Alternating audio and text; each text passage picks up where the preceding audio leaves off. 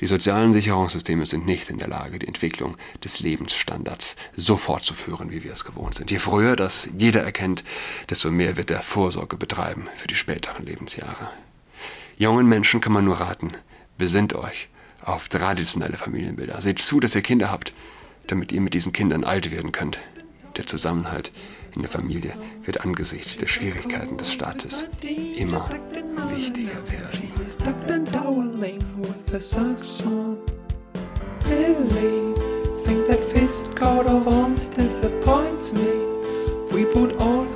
Hallo und herzlich willkommen zu Adrats Podcast. Mein Name ist Julian Adrat. Amazon macht's möglich. Ist Amazon, oder? Ja, in den in Stores in den USA kannst du jetzt mit deiner Handinnenfläche zahlen. Wird gescannt und die Daten kommen in die Cloud. Ähm, wie heißt es in der Offenbarung? Hm, dieses schreckliche Wesen, es zwingt die Reichen und die Armen, die Freien und die Sklaven auf ihrer rechten Hand ein Zeichen anzubringen. Kaufen oder verkaufen konnte nur, wer das Zeichen trug. Gibt es, gibt es Kritik in den Mainstream-Medien? Gibt es zumindest Fragen in den Mainstream-Medien in den USA? Es scheint mehr oder weniger, nein, es ist, es ist einfach weniger Stress als mit dem Handy zu zahlen. Weniger Stress als die Börse aus der Hosentasche rauszuholen. Du winkst nur noch mit deiner Hand und hast gezahlt. Crazy.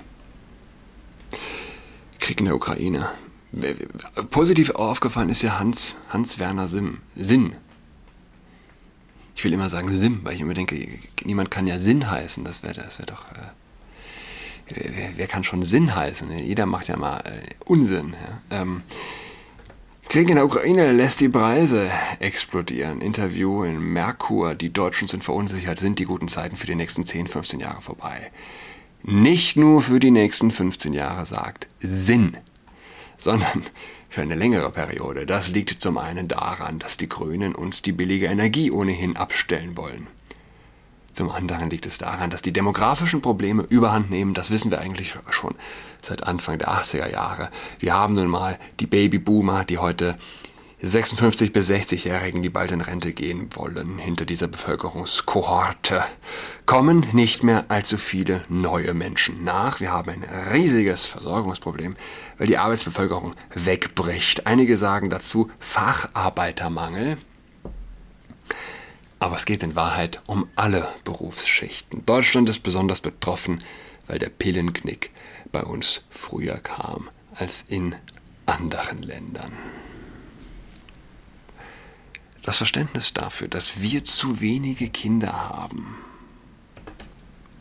ne, vielmehr das Unverständnis darüber, ist etwas, was, was ich nicht durchschaue. Es ist ja nicht so, als griff es die Menschen persönlich an. Es gibt genug Kinderlose, die verstehen, dass eine Gesellschaft Nachwuchs braucht, um Wohlstand zu erhalten. Auch für alte Menschen. Gerade für alte Menschen. Ich bin überhaupt erst äh, über den Post eines Freundes auf Facebook darauf aufmerksam geworden. Ähm, er ist kinderlos und hat zu dem Bild von Sinn, der ähm, sich auf traditionelle Werte zu besinnen ähm, empfiehlt, äh, den melancholischen, melancholischen Text verfasst. So nach dem Motto, äh, hab keine Kinder, hab alles andere gemacht im Leben und jetzt fühlt er sich leer. Gut, das muss nicht unbedingt daran liegen. Ganz und gar nicht. Aber es ist nichts Persönliches. Es ist altersunabhängig. Es gibt junge Menschen, die verstehen, dass eine Gesellschaft Nachwuchs braucht. Dass wenn eine Bevölkerungspyramide kopfüber steht, es logischerweise Probleme gibt. Das ist im Übrigen, ich erinnere mich an diese äh, Schaubilder, die die Altersverteilung zeigen, die Bevölkerungspyramide. Ich bin, ich bin 31. Das heißt, es ist gar nicht mal so lange her. Ich kann nicht über die, äh, persönlich über eine extrem lange Lebenszeit zurückschauen oder auf uralte Erinnerungen persönlich zurückgreifen. Aber ich weiß, dass wir diese Schaubilder in der Schule sahen mit dem Hinweis auf eine gewisse Problematik. Und ich muss denken, sehen Kinder von heute diese Schaubilder. Und ich stelle es mir so ein bisschen so vor, ähm, die Vogue-Lehrerin angesichts der kopfüberstehenden Bevölkerungspyramide äh, bekommt feuchte Höschen, wie man so schön sagt. Es gibt Hoffnung, wir sterben aus. Seht ihr, Kinder? Ist Bombe. Ich will nochmal auf den Punkt von vorgestern zu sprechen kommen. Ich habe darüber nachgedacht und je mehr ich darüber nachdenke, desto mehr Wahrheit glaube ich darin zu finden, wenn wir von räuberischer Sexualität sprechen als enthemmte Eigenschaft des Mannes, räuberische Sexualität und körperliche Aggression, so wie sie auch im rechtsfreien Raum des Krieges zu aller Zeit und überall aufgetreten ist und auftritt. Und ja, in seinem Extrem muss man fragen, was ist das weibliche Gegenstück? Und ich, äh, wenn man denkt so ein bisschen, das ist ein Thema, das hätte Peterson irgendwie schon durchdenken müssen, Jordan B. Peterson. Vielleicht hat er das. Ich weiß es nicht. Ich weiß es nicht. Ähm, was er zum Beispiel sagt, ist, dass wir nicht wissen, was es mit einer Gesellschaft macht, wenn derart viele Frauen in Leitungspositionen sind, wenn überhaupt Männer und Frauen so eng zusammenarbeiten, ne? im Büro etc. Hat es in dieser Form nie gegeben. 50 Jahre sind ein Wimpernschlag. Wir wissen es nicht, sagt Peterson. Aber dass unsere Zivilisation in ihren Grundfesten erzittert, das ist nicht zu übersehen. Und warum? Weil Frauen glauben, es gebe eine Minderheit, für die sie vor fünf Jahren noch keinen Namen gehabt hätten und deren Namen und Diversifizierung auch in fünf Jahren äh, nochmal eine andere sein wird, wie ein Parasit. Er ist, er ist ein ganz kleiner, winziger, einzelner Parasit und er, er landet im Meer toxischer Weiblichkeit. Toxische Weiblichkeit ist in diesem Fall enthemmte, völlig entrationalisierte Emotionalität. Und der Parasit mag sein Glück kaum fassen. Er vermehrt sich und vermehrt sich so unfassbar schnell und in nicht gekannte ideologische Sphären. Und er findet immer mehr zu fressen, die Exkremente toxischer Weiblichkeit. Der Parasit nährt sich daran und seine Ausscheidungen sind erneutes Futter in den Köpfen enthemmter Frauen. Sie säuseln dann in, in, in, liebevollstem Ton von Kinderkliniken, die Kinder auf Geschlechts-Gender-Journeys mitnehmen, ja, von nicht binären Dreijährigen, die geschlechtsbejahend in der Klinik behandelt werden. Geschlechtsbejahend, äh, gender affirmative bedeutet das, der Arzt bestärkt sich darin, dass wenn du einen Penis hast und sagst, bist ein Mädchen, dass das stimmt. Und dann nimmt er mit dich auf die Reise. Am Ende der, derer die Kastration, die Unfruchtbarkeit, steht und wenn es früh genug passiert ist, die Fähigkeit, einen Orgasmus zu erleben. Vor Tanner 2 Stadium. Wenn es vor Tanner 2 Stadium losgeht, ist übrigens interessant, dass das Testosteron, die Ausschüttung, Ausschüttung des Testosterons auch für Frauen ähm, bedeutet oder, oder notwendig ist, dass der Orgas die Orgasmusfähigkeit sich bildet. Verrückt, wenn man drüber nachdenkt. Ich muss gerade, ich habe mich gefragt, kann toxische Weiblichkeit auch Männer befallen?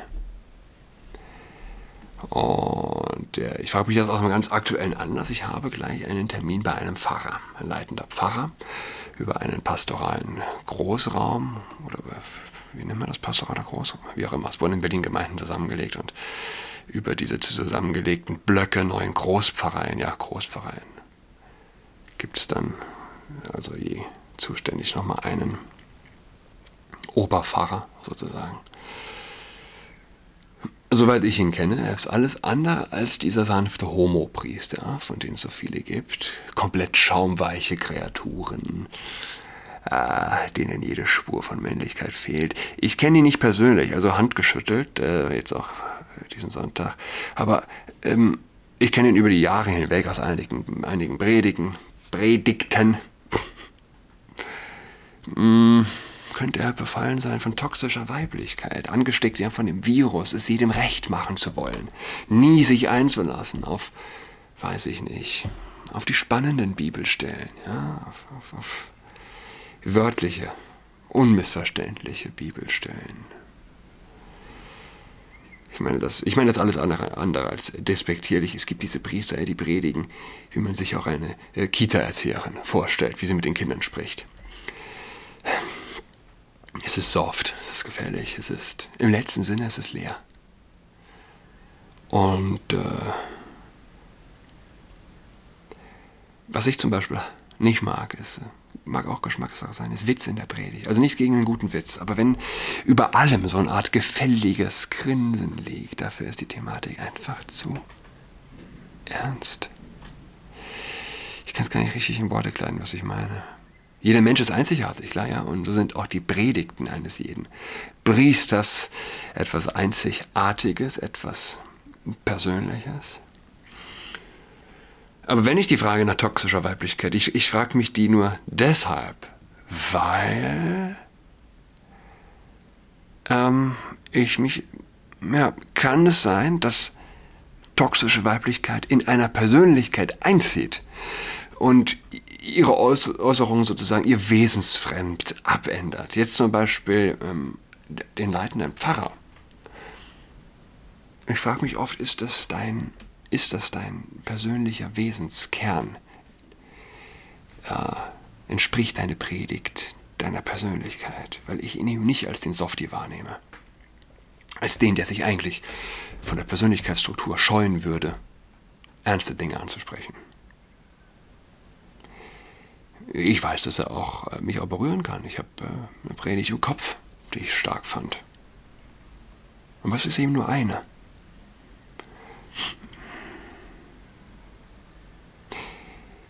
Er, er ist eben auch der Typ, ich hatte das in meinem Substack geschrieben, der Laien ans Mikro lässt. Warum macht er das? Ich bin gekommen, einen Priester zu hören. Ich bin gekommen, dich zu hören. Jemand, der in Armut, ja, zumindest prinzipiell erstmal lebt. Keusch lebt, ehelos der alles anders macht als die Welt, der Gehorsamkeit gelobt hat. Alles, wonach wir uns sehen. Sex, Geld. Niemandem gehorchen zu müssen, nur an mich selbst zu glauben. Der Priester ist das Gegenstück. Und äh, warum, warum lässt du irgendeinen voll unsicheren, öden Sozialpädagogik-Dude ans Mikro? Der im Grunde nichts weiter tut, als seiner Nervosität freien Lauf zu lassen. Was spannend ist. Hm? Aber das habe ich die ganze Woche über. Heute Abend Elternabend. Ich weiß nicht, ob ich da hingehe.